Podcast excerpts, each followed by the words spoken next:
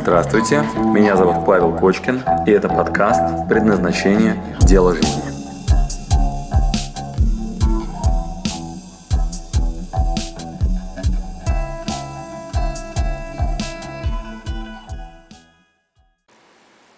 Итак, а сейчас я расскажу, как выглядит стратегия поиска дела жизни. Что мы делаем? Во-первых, есть регулярные события, которые вы и так делаете. Есть история и эмоции, которые вы испытали на протяжении вашей жизни.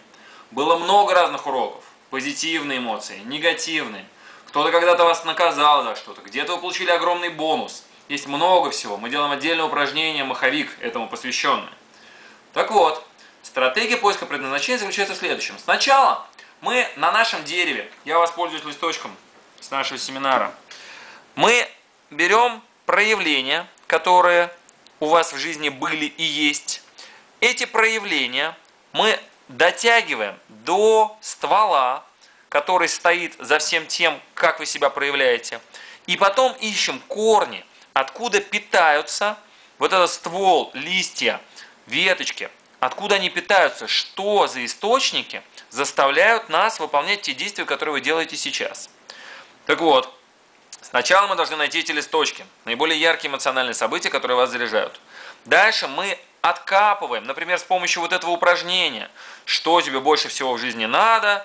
Потом мы смотрим, зачем тебе это, копаем, копаем глубже. Дальше мы изучаем, что за этим всем стоит, и находим здесь некоторые базовые элементы, первоисточники, которые питают наш основной ствол дерева, наше предназначение, наше дело жизни – Сначала оно не очевидно и не прорисовано. Очень у многих людей оно такое нецелостное. Есть что-то такое, что мы делаем, но что-то как-то это не сильно заряжено энергией, не очень питает. И все это как-то так под вопросом. Да? Вроде бы занят чем-то, но как-то не очень. Вроде я активен, но как-то, наверное, это не дело моей жизни. Вроде бы я вроде бы даже денег заработал, но что-то не знаю, заниматься этим всю жизнь или вообще себя этому посвятить, ну не знаю, стоит ли. Да, так вот все эти вопросы отпадают тогда, когда вы находите, во-первых, те элементы, которые вот здесь, да, вот тут стоят. Например, это может быть эмоции, дедлайны и что еще? И одобрение толпы. Да. Ну вот так, например. Здесь у нас социальное признание, здесь у нас дедлайн, здесь у нас эмоции. Мы находим три источника, которые нас сильно-сильно энергетизируют. Если вдруг это приносит эмоции, если вдруг есть дедлайн, и если вдруг есть одобрение толпы, да, и там социальное признание, тогда это наш первоисточник. Отсюда вдруг выясняется предназначение или дело своей жизни, любимое, которое вот здесь в узкое горлышко входит, и вот это вот узкое горлышко можем назвать так. Принесение людям – эмоции, которые они запомнят на всю жизнь.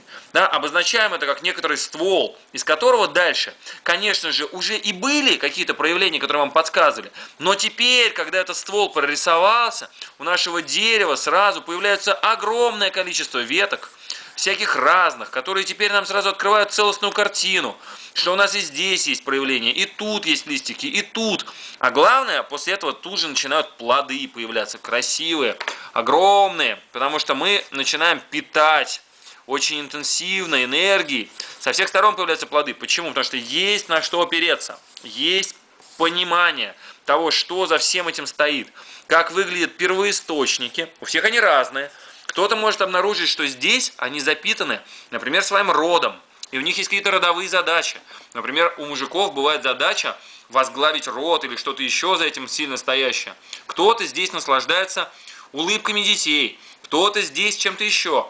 Я, например, наслаждаюсь здесь систематизацией вокруг себя того, что не системно. Мне можно выбросить пятнашки, или, как это называют, пазлы, я прям буду собирать, собирать, собирать и систематизировать несистемное. Мне прям можно это отдавать, я в любой момент это могу делать.